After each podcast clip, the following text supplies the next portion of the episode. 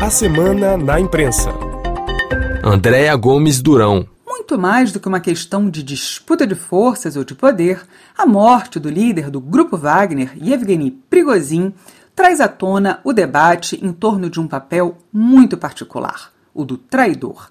Sob o título Prigozhin não se brinca com a traição, o editorial da revista francesa Le Point discute como a antropologia explica por que o traído, em um rompante de violência, quer dissuadir os membros da tribo de imitar o traidor. Com a morte de Prigozhin em 23 de agosto, uma estranha questão se coloca. Por que a traição faz tanto mal que, com frequência, não se quer apenas eliminar o traidor, mas também submetê-lo aos maiores sofrimentos possíveis, se pergunta a publicação.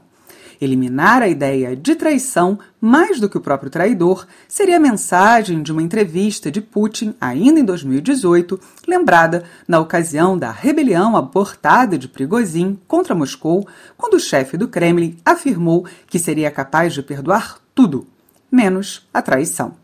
Mas a lógica mafiosa e brutal de Putin não o torna imune a uma nova rebelião, afirma a edição da L'Express dessa semana.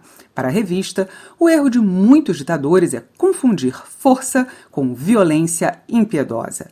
Assim como Ícaro morreu por ter suas asas queimadas por voar tão perto do sol, e Evgeny Prigozhin, ao ousar desafiar abertamente Vladimir Putin, também acabou caindo do céu, compara a publicação. Ao mesmo tempo em que o novo czar reforça seu poder, ele demonstra também um sinal de fraqueza quando sua única forma de se fazer obedecer é o terror.